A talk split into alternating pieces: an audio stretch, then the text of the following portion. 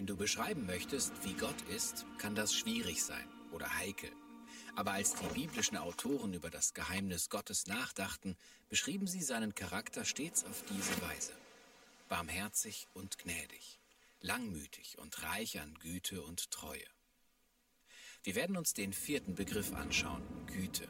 Es wird im Hebräischen durch Chesed ausgedrückt, was sehr schwer in andere Sprachen zu übersetzen ist, denn es verbindet die Konzepte von Liebe, Großzügigkeit und beständiger Hingabe, alle in einem Wort. Chesed beschreibt ein loyales Verhalten, also dass man ein Versprechen hält, motiviert durch tiefe persönliche Fürsorge, wie in der Geschichte von Ruth. Sie ist eine Fremde, die mit einem israelitischen Mann verheiratet ist. Leider stirbt ihr Mann, ebenso wie dessen Bruder und Vater. Nur Ruth bleibt mit ihrer verwitweten Schwiegermutter Naomi zurück. Aber diese kann ihr nichts bieten. Naomi sagt Ruth, sie solle zurückgehen zu ihrem Volk. Aber anstatt das zu tun, verspricht Ruth an Naomis Seite zu bleiben und sich um sie zu kümmern. Und als andere sehen, wie Ruth ihr Versprechen hält, nennen sie es einen Akt der Chesed. Beachte, dass Ruths Chesed an keine Bedingung oder Naomis Wert geknüpft ist. Es ist eher ein Ausdruck von Ruths Charakter. Sie ist eine großzügige und liebevolle Person, die zu ihrem Wort steht. Das ist Chesed. Ruths Güte ist wirklich inspirierend, aber die beständigste Chesed in der Bibel zeigt Gott. Wie in der Geschichte von Jakob, der ein betrügerischer Lügner ist, sogar gegenüber seiner Familie. Aber trotz alledem erwählt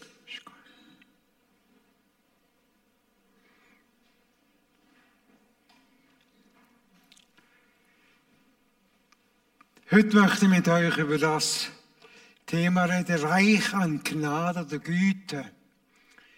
Ihr habt es gesehen, es ist ähm, schwierig zu übersetzen, manchmal zu sagen, jetzt geht mit Güte und Gnade, ist sehr nach beieinander. Aber ihr merkt es auch schon, wenn ihr die ganze ähm, Verse nehmt, wo wir jetzt darüber predigen, über das Wesen Gottes, Sie gibt das Barmherzigkeit, gnädig, langsam zum Zorn, reich an Gnade oder Güte und Treue. Das ist ähm, alles, was so ein bisschen ineinander hineingeht. Und es ist noch schwierig, können wirklich zu sagen, aha, das ist genau das, das ist genau das, sondern Treue und Barmherzigkeit und Güte geht bei Gott ineinander hinein. Reich an Gnade oder Güte, er, der alles weiß. Ganz früh in meinem Leben habe ich ähm, immer das Gefühl gehabt, meine Mutter, die weiß alles. Auch wenn ich äh, versucht habe, etwas zu verstecken oder etwas zu manipulieren, es mir gedacht, nein, nein, meine Mutter, sie weiß es. Später habe ich dann gemerkt, nein, sie weiß doch nicht alles. Und dann habe sie auch ein bisschen besser manipulieren Aber Mütter wissen viel. Und viel mehr, als man oft denkt. Aber es gibt einen, der alles weiß. Und je älter ich werde, je länger ich mit ihm lebe, realisiere ich, dass das wahr ist. Er weiß alles. Einige Jahre zurück, wo unsere, unser Grosskind, Kezia, noch klein war, bin ich mit ihr auf dem Balkon und halt, wir haben übernachtet in der Nacht. Decke, Boden, den Himmel aufgeschaut. Und dann habe ich ihr versucht zu erklären, was das Universum ist. Und das Schwierige ist, um den Kindern das zu erklären. Aber wir haben einfach zählen gesagt, komm, jetzt zählen wir mal all die Sterne, die wir sehen.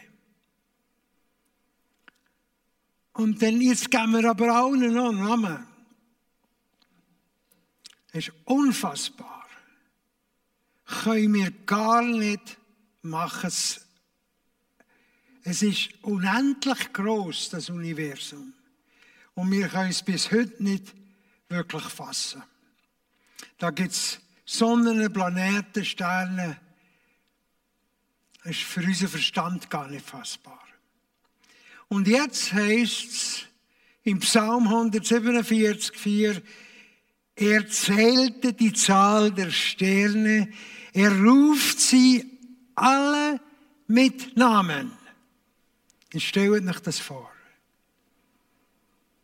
Milliarden von Milliarden von Sternen. Und er gibt jedem einen Namen. Ich habe mal gelesen, dass wir etwa so 60.000 Wörter können erkennen wenn wir lesen. Ein bisschen etwas weniger, wenn wir es hören. Aber Gott kann Milliarden von Sternen mit Namen benennen. Das ist unser Gott. Ein Gott, wo alles weiß und gewaltig ist. Es gibt nichts Vergleichbares mit ihm. Und ein kleiner Bub im Laden war, mit der Mutter in der Tierhandlung, hat er unbedingt Schlangen wollen, Schlangen. Und die Mutter hat es dann irgendwie manipulieren und sagen, hey, komm, wir nehmen da zwei Vögel. Und hat dann die gekauft für 25 Franken. Und ist dann raus und draussen ist der Bub gestolpert und die Vögel sind zu Boden gefallen und im Ding rumgeflattert, im Kaffee. Was meint er, hat Gott Interesse daran? Weiß er das? Ist das interessant für Gott? Werden nicht zwei Sperlinge für ein paar Pfennige verkauft und nicht einer von ihnen wird auf die Erde fallen ohne euren Vater. Bei euch aber sind selbst die Haare des Hauptes alle gezählt. Fürchtet euch nicht, ihr seid wertvoller als viele Sperlinge. Gott kennt jedes Detail. Wie viele Millionen, Milliarden von Vögeln gibt es auf der Welt? Und er sieht jeden. Wenn du sagst, ah, der ist wieder im Schneckentempo unterwegs. Wie schnell ist das? Wie schnell ist das? Oder wenn du sagst, warte einen Augenblick. Wie lang ist ein Augenblick? Ein Augenblick ist etwa ein Drittel von einer Sekunde. Und wenn ein Kind im Schneckentempo unterwegs ist, ist es nach einer Stunde drei Meter gegangen. Dann ist es im Schneckentempo gegangen, drei Meter in der Stunde. Gott weiß das alles. Weil heute Morgen, wo du ausgestanden bist und aus dem Bad bist gekommen, hat Gott eine neue Statistik geschrieben. Habe auch nicht geschrieben, aber ich weiß es auch nicht. Aber er weiß auf jeden Fall, heute Morgen, wie viel Haar du auf dem Kopf hast. Und das ist doch gewaltig. Ein Gott, der so gewaltig ist, so viel weiß. Es gibt nichts, was ihn überrascht. Er kennt jedes Detail. Und jetzt sagt er zum Beispiel, keine Versuchung hat euch ergriffen als nur eine menschliche. Gott aber ist treu der nicht zulassen wird, dass ihr über euer Vermögen versucht werden, sondern mit der Versuchung auch den Ausweg schaffen wird, so dass ihr sie ertragen könnt. Gott ist sogar in der Sache drüber und hat die Hand drüber und weiß haargenau, wie viel du erträgst oder nicht erträgst bist so gut. Vergiss nie, Gott weiß alle Details von deinem Leben und von deinen Umständen. Er weiß haargenau, warum du heute das angelegt hast, was du hast wollen. Vielleicht ist das letzte gute, saubere Gewand, das du noch hast. Vielleicht ist es das, wo du dich am wohlsten fühlst. Vielleicht hast du jemanden beeindrucken damit. Ich weiß es ja nicht, aber Gott weiß es. Gott weiß haargenau, warum du heute das angelegt hast, was du anlegst. Gott weiß, was in dir vorgeht. An der Arbeitsstelle, in der Beziehung zum Freund oder zum Ehepartner, zu der Familie. Er weiß, wie du reagierst. Wenn du Verantwortung bekommst, wie du mit Geld umgehst. Er weiß alles. Er lässt dich nicht ledig sein, nur einfach so, sondern er weiß auch das, wie lange du das erträgst und warum, weiß er auch. Er weiß, dass du ein Leiden hast, das vielleicht nicht weggeht. Er weiß es und er weiß auch warum. Gerade weil er weiß und alles kennt und trotzdem zu dir steht, ist seine Treue, seine Güte mit nichts vergleichbar, mit gar nichts. Gerade aus dem Grund, weil er alles kennt von dir. Wisst ihr, Treue und Loyalität, das ist so eine Sache an Güte und Gnade. Es gibt das hebräische Wort, wir haben es ja schon gesehen.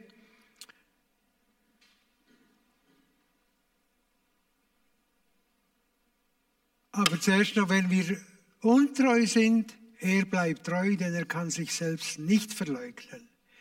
Gott ist treu. Und das Wort Hassad oder Chesed im Hebräischen redet davon. Es ist verschieden übersetzt. Von einer treuen Ergebenheit bis zu einer Unterwerfung ist eigentlich alles da drin. Aber es hat auch immer etwas mit göttlicher Barmherzigkeit, mit Gnädig zu tun, mit Güte. Und darum ist in der jüdischen Tradition das Buch Ruth, nennt man Chesed oder Hassad. Ihr habt es gesehen in dem Eingangsvideo. Ruth hat aus freier Stück wollen mit der Naomi gehen und hat alles aufgegeben. Nicht, weil sie hat müssen, sondern weil sie hat wollen und ist mitgegangen. Und das ist Hassad, das ist Güte, das ist Treu, das ist Gnade, das ist eben, was das Wort alles beinhaltet. Das Wort beschreibt eine Einstellung und eine Verhaltensweise, bei der die Rechte und Pflichten in einer Gemeinschaft voll und über das notwendige Maß hinaus erfüllt werden. Es geht darüber aus. Hassad kannst du nicht einordnen und sagen, das ist nur das.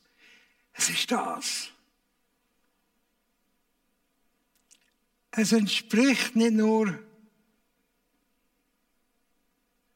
dem erwarteten Erhalten oder Verhalten, sondern es geht weit darüber aus. David hat von der Treue und Güte und Gnade gewusst. Darum sagt er es ja und wird so beschrieben in 2 Samuel 22. Darum will ich dich preisen, Herr, unter den Nationen und will spielen deinen Namen der seinem König große Rettung geschenkt und Gnade erwiesen seinem Gesalbten David und seinen Nachkommen ewiglich. Rettung schenkte und Gnade oder auch Güte könnte man dort übersetzen. In deren Übersetzung ist es Gnade. Und das ist wieder das Wort Hassad oder Chesed. Und eben könnte auch Treue sein, unverfehlbare Güte, Barmherzigkeit. Du hast Barmherzigkeit erwiesen. Güte, Treue, Gnade. Und darum preise dich Gott, darum preise dich Gott. Der David weiß, was Hassad ist. Und Gott kennt den David, er kennt ihn besser denn jeder andere. Wir wissen es jetzt, Gott weiß alles. Er weiß, wer der David ist. Und vielleicht hat er gerade darum eben David auch Hassad gezeigt Weil der David tief in seinem Herzen irgendetwas hat, wo Gott später sagt, er ist ein Mann nach meinem Herz. In Apostelgeschichte. Tief im Herzen hat der David etwas, wo über das ausgeht, wo vielleicht erwartet wird. Aber er hat auch seine Knöpfe gehabt, darauf kommen wir noch. Er hat sich zum Beispiel gerne umgeben mit guten Leuten. Das ist ein gutes Zeichen für einen Leiter. Du musst gute Leute um dich haben. Aber nicht nur für einen Leiter, ist gut für einen Christ. Gute Leute um dich haben ist das Beste, was da passieren kann. Weil dann, die fordern die raus, die nehmen die mit, die bringen die weiter. Ich habe gern geschaut, dass ich gute Leute um mich habe.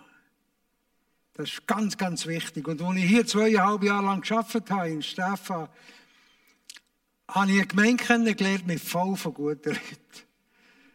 Und ich bin gerne gekommen, jeden Sonntag gerne nach Stefan gefahren. Weil ich wieder Leute getroffen habe, die absolut spitze waren. Oder noch sind. Und äh, das ist für mich immer ein riesiges Geschenk. Der David hat sich umgeben mit Leuten. Und im zweitletzten Kapitel vom, vom 2. Samuel, Kapitel 23, da tut der Geschichtsschreiber die letzten Worte von David weitergeben. Und die letzten Worte, da tut er auch noch nachher gerade zusammenfassen. Und das ist, glaube ich, wichtig und vielleicht sogar so wichtig wie seine letzten Worte. Er zählt auf, die 37 äh, Helden, die der David umgeben haben, die mit dem David unterwegs waren. Die werden alle namentlich genannt. Und das sind drei ganz besonders starke. Gewesen. Der eine war der Josheb Beschebet. Er ist einer, der im Kampf gestanden ist. Er hat einig so gekämpft, dass er 800 Mal geschlagen hat. Er war auch der Weltmeister vom Schwertkampf.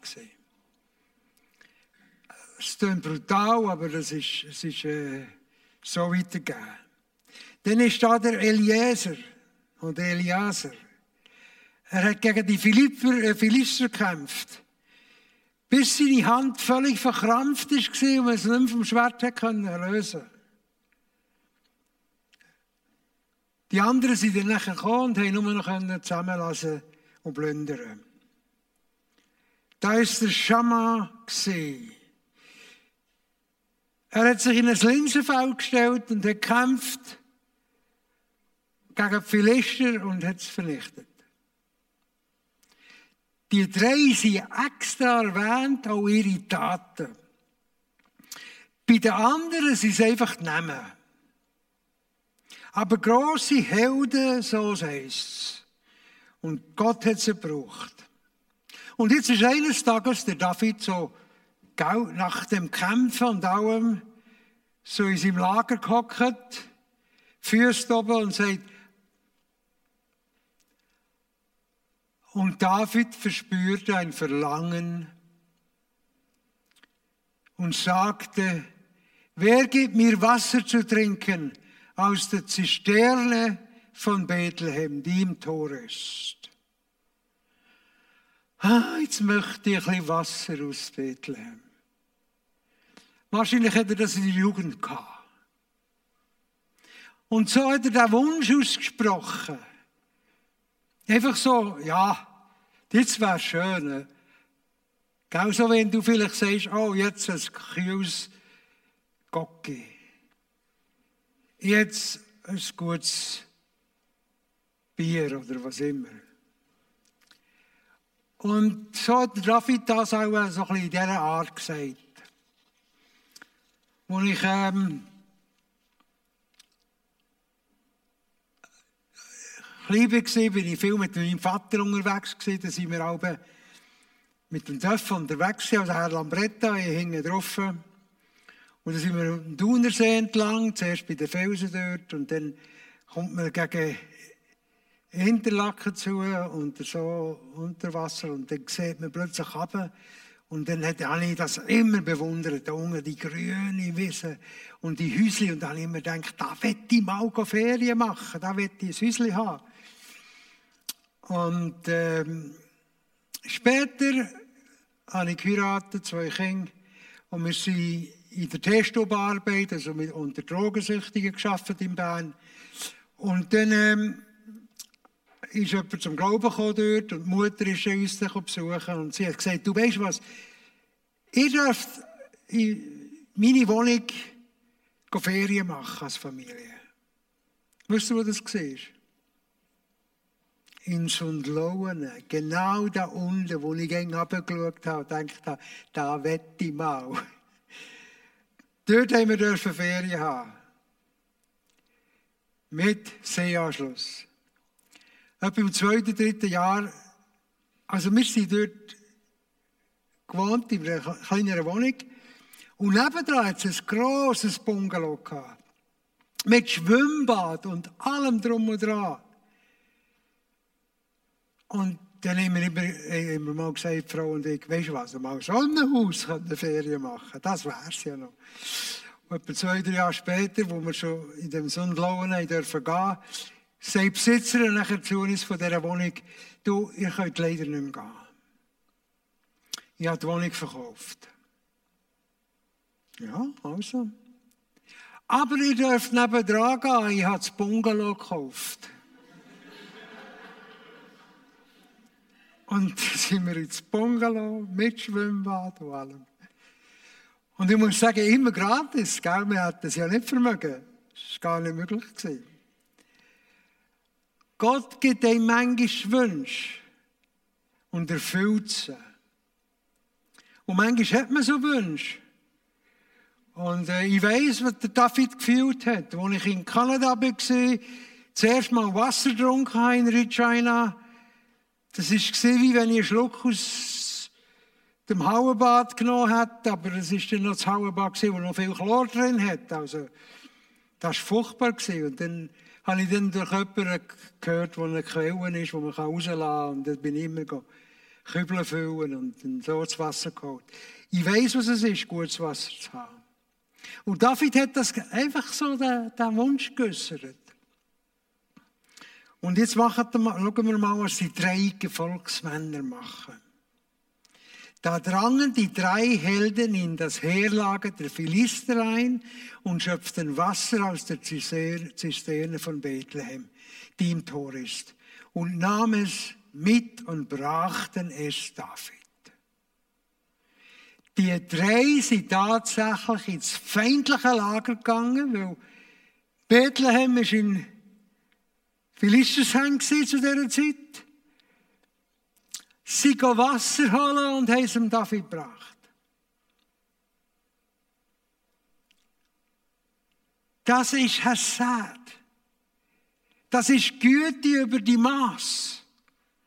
Da opfern sie oder ihr Leben aufs Spiel setzen, damit sie dem Wunsch von David entsprechen können. Sie haben es fast wie ein Befehl genommen. Und sie gegangen und haben Wasser holen. Stellt euch das vor.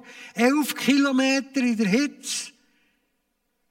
Und dann geht das Wasser holen und wieder elf Kilometer zurück. Und dann bringen sie es dem David. Und was macht der David? Er sagt, oh, endlich. Wasser. Wo ist der Eiswürfel? Nein, macht er nicht. Die Loyalität, die über den Massen rausgeht. Er sagt, aber er wollte es nicht trinken, sondern goss es als Trankopfer für den Herrn aus. Er hat plötzlich gemerkt, das kann ich gar nicht annehmen. Das ist absolut außerhalb von dem, was ich habe. Ich kann es nur als Trankopfer, als Opfer Gott geben. So viel Loyalität und Güte und Barmherzigkeit habe ich nicht verdient. Das gehört mir nicht, das gehört Gott. Das gehört Gott. Und das ist das Geheimnis in der ganzen Geschichte.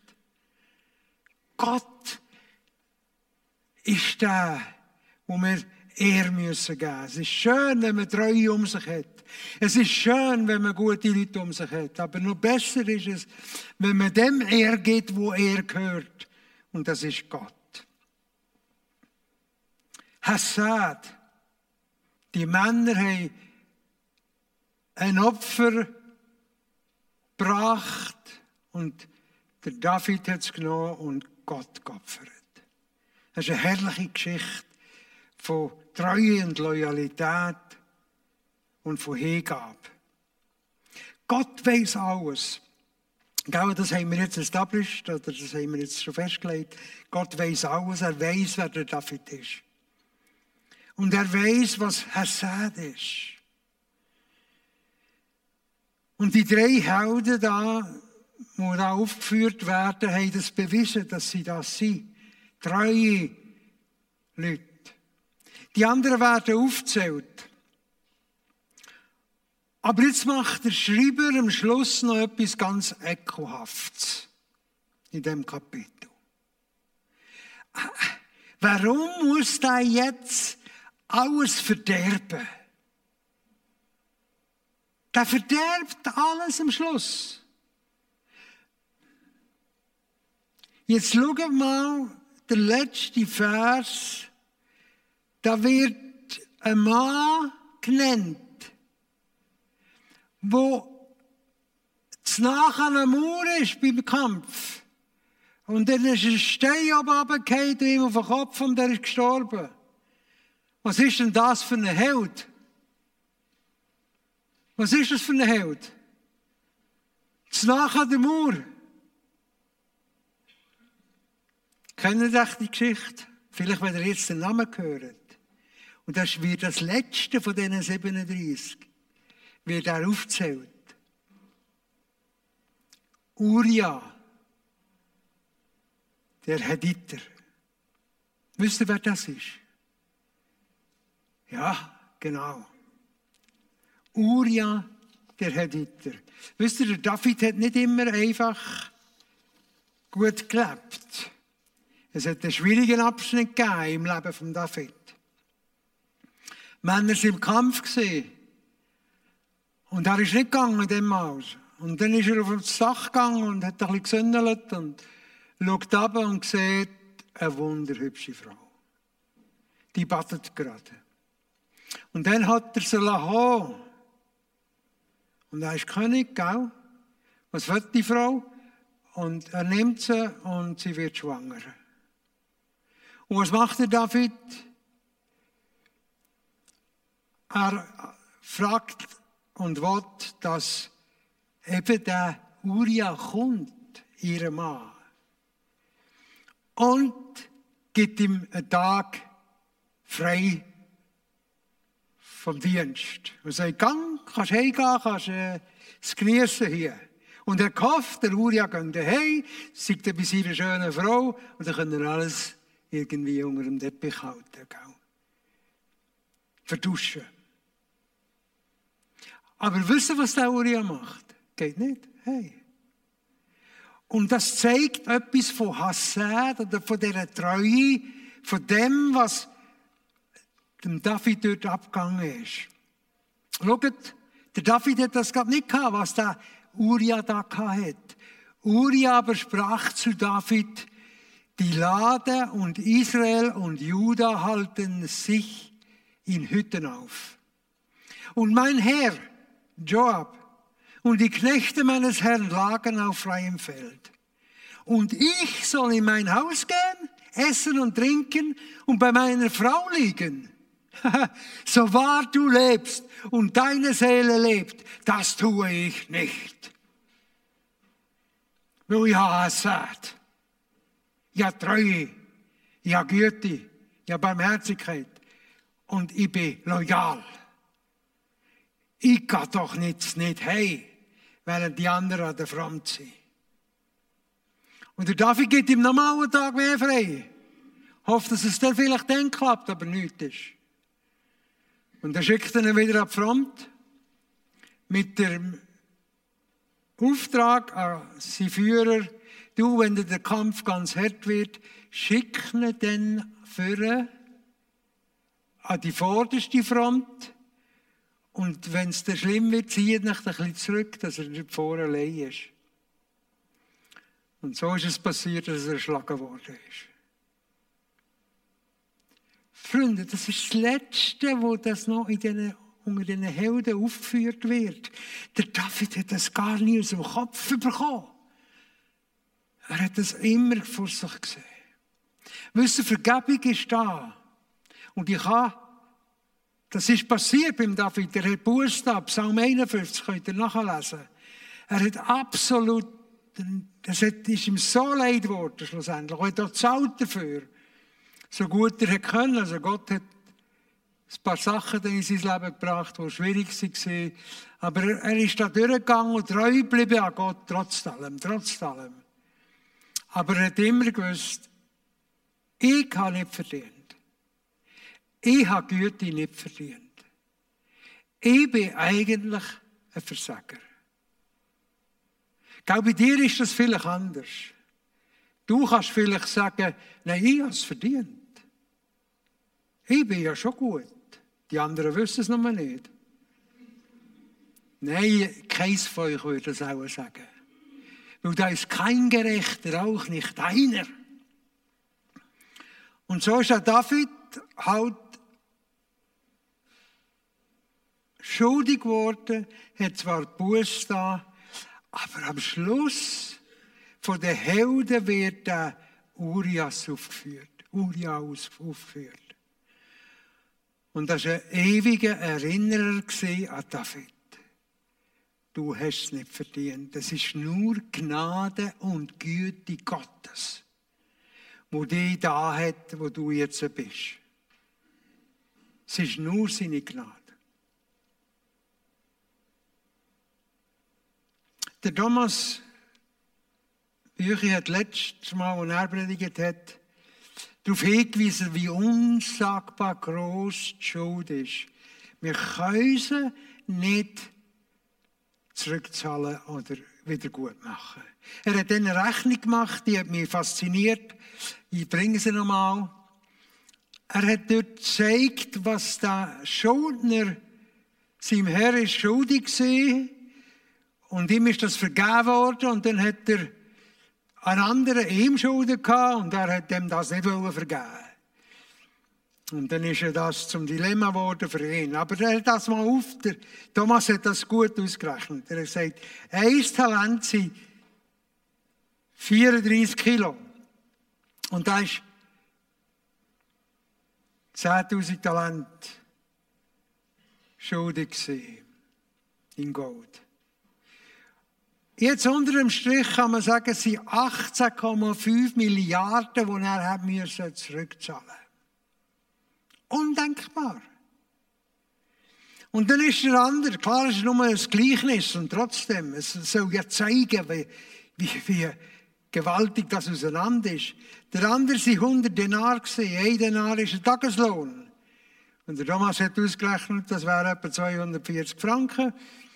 Tageslohn, 100 Tageslöhne, 100 mal 240 Franken, 24.000, das kann man noch irgendwie mal zurückzahlen. Aber der erste Knecht, wo so viel vergeben worden ist, immer sie vergeben 771.000 Tageslöhne. Oder das heisst 3100 Jahreslöhne. Also dein Leben lang nie, um zurückzuzahlen. Und mir hat das fasziniert, die Rechnung, die der Thomas uns da gezeigt hat. Es ist undenkbar, dass wir könnten zurückzahlen Unsere Schuld ist so groß vor Gott, der alles weiß auch deine tiefsten Momente und Gedanken. Da ist keiner, der gerecht ist, auch nicht einer. Und darum heißt es da im Hebräerbrief, denn das Wort Gottes ist lebendig und wirksam und schärfer als ein zweischneidiges Schwert und es dringt durch, bis es scheidet sowohl Seele als auch Geist, sowohl Mark als auch Bein. Und es ist ein Richter der Gedanken und Gesinnungen des Herzens. Und kein Geschöpf ist vor ihm verborgen, sondern alles ist erfüllt und aufgedeckt vor den Augen dessen, dem wir Rechenschaft zu geben haben. So, dann schließen wir den Kreis wieder. dass er weiß alles. Alles ist aufgedeckt vor ihm. Und darum sagt aber, weißt das Wort trennt. Es trennt das Göttliche und das Menschliche.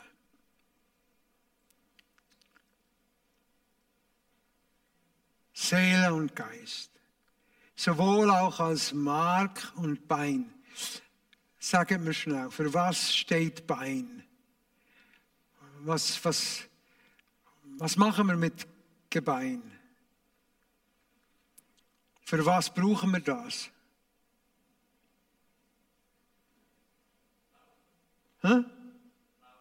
Laufen zum Beispiel, ja genau, Bewegung. Bewegung, oder? Du kannst dich nicht bewegen ohne Bein. Du musst Bein haben für das, also Knochen oder was immer. Oder das Bein ist ein Bild von unserem Handeln. Das Mark, für was ist das Mark? Weiss gerade jemand? Das Mark macht was? Blut. Es produziert Blut. Das Mark macht das Blut.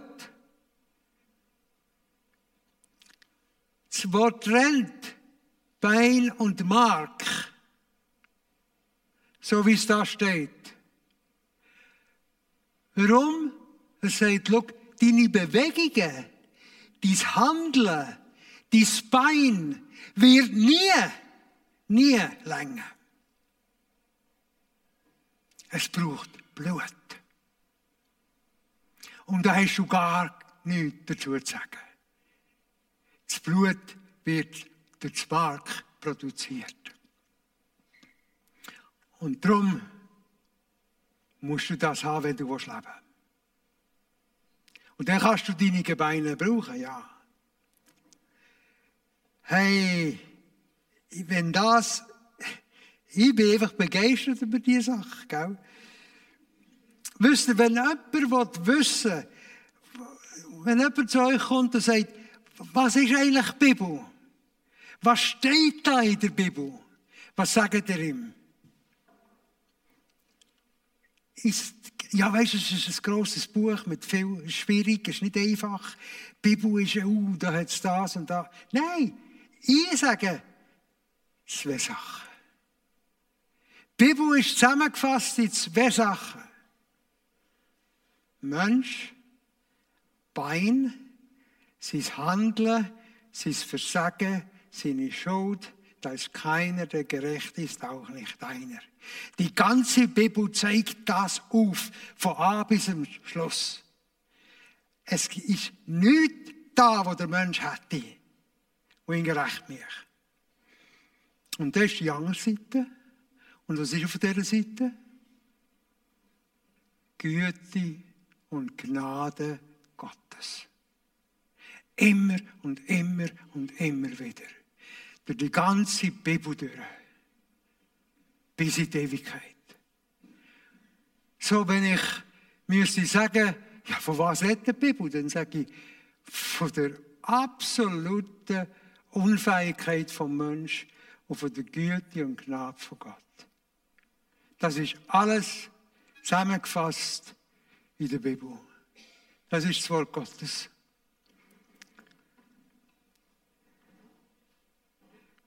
David, oder Gott hat David Hassad gezeigt, weil er ins feindliche Lager gegangen ist,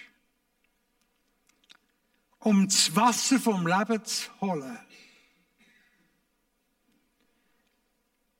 Etwas, was wir nicht verdient haben, was aber ein Geschenk ist an uns.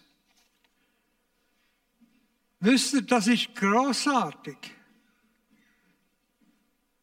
Hassad ist Treue, Liebe, Hingabe, Loyalität über das Maß raus. Und Jesus hat nicht nur sein Leben riskiert, er hat sein Leben am Kreuz hergegeben. Damit das Blut fließt. Und du wieder darfst Frieden haben mit Gott. Und in deinem Herzen. Und wieder darfst du unterwegs sein. Jesus hat das Wasser gebracht, das Wasser des Lebens. Ich bin das Wasser vom Leben. Und er hat dafür sein Blut gegeben, sein Mark. Und darum dürfen wir jetzt hinzutreten. Er weiß alles, er kennt alles im kleinsten, absolut kleinsten Detail. Und trotzdem ist er treu, loyal, gnädig, voller Liebe, ja, er ist Hassad gegenüber uns. Und darum dürfen wir hinzutreten. Ah, ich liebe den Vers. Gott aber erwies seine Liebe zu uns darin, dass Christus als wir noch Sünder waren, für uns gestorben ist. Jesus hat alles gegeben. Hesed, über die Maß mehr, damit wir wieder Zugang haben. Er ist treu, auch wenn wir untreu sind. Er steht zu seinen Verheißungen, zu seinen Zusagen. Er hat kein Uria in seinem Gefolgsliste. Er hat nie, nie verraten. Und ich wäre falsch gesehen. Nie. Er selbst ist Hassad. Er ist der hohe Priester und darum, hey, so lasst uns nun mit Freimütigkeit hinzutreten zum Thron der Gnade damit wir Barmherzigkeit erlangen und Gnade finden zur rechtzeitigen Hilfe. Oh. Wer ist auf dem Thron? Wer ist auf dem Thron? Sonntagsschule, wer ist auf dem Thron? Jesus. Ja, stimmt. Aber es ist eigentlich Gnade. Es ist der Thron der Gnade oder der Güte Gottes. Da ist auf dem Thron. Kommen wir können Jesus, dem Vater, dem Heiligen Geist vertrauen. Er ist dasselbe gestern und heute und in alle Ewigkeit. Es hat mal jemand gesagt, man ist so wie der Gott, den wir anbeten. Genau so ist man. Wie der Gott, den wir anbeten. Und das stimmt, der hat etwas. Wenn Menschen dich und mich beobachten, was sehen sie? Wenn sie unser Leben schauen, was sehen sie? Sie sehen den Gott, den wir anbeten. Und ich hoffe, es ist Herr Sad. Es ist Güte und Gnade. Wo wir weitergeben, wo wir leben. Wir beten. Oh Gott, ich danke dir, ich danke dir, dass du bist, wer du bist. Halleluja, du bist Herr und du bist König und du bist Meister und du bist der allumfassende, herrliche Schöpfergott. Und du bist smart. So dass wir als Bein wieder leben können und uns bewegen und in dieser Welt sein und dann eine ganze Ewigkeit mit dir. Ah, Gott, ich preise dich und ich hebe dich. So wollen wir hinzutreten mit Freimütigkeit zum Thron der Gnade damit wir Barmherzigkeit erlangen und Gnade finden zur rechtzeitigen Hilfe. Halleluja. Amen.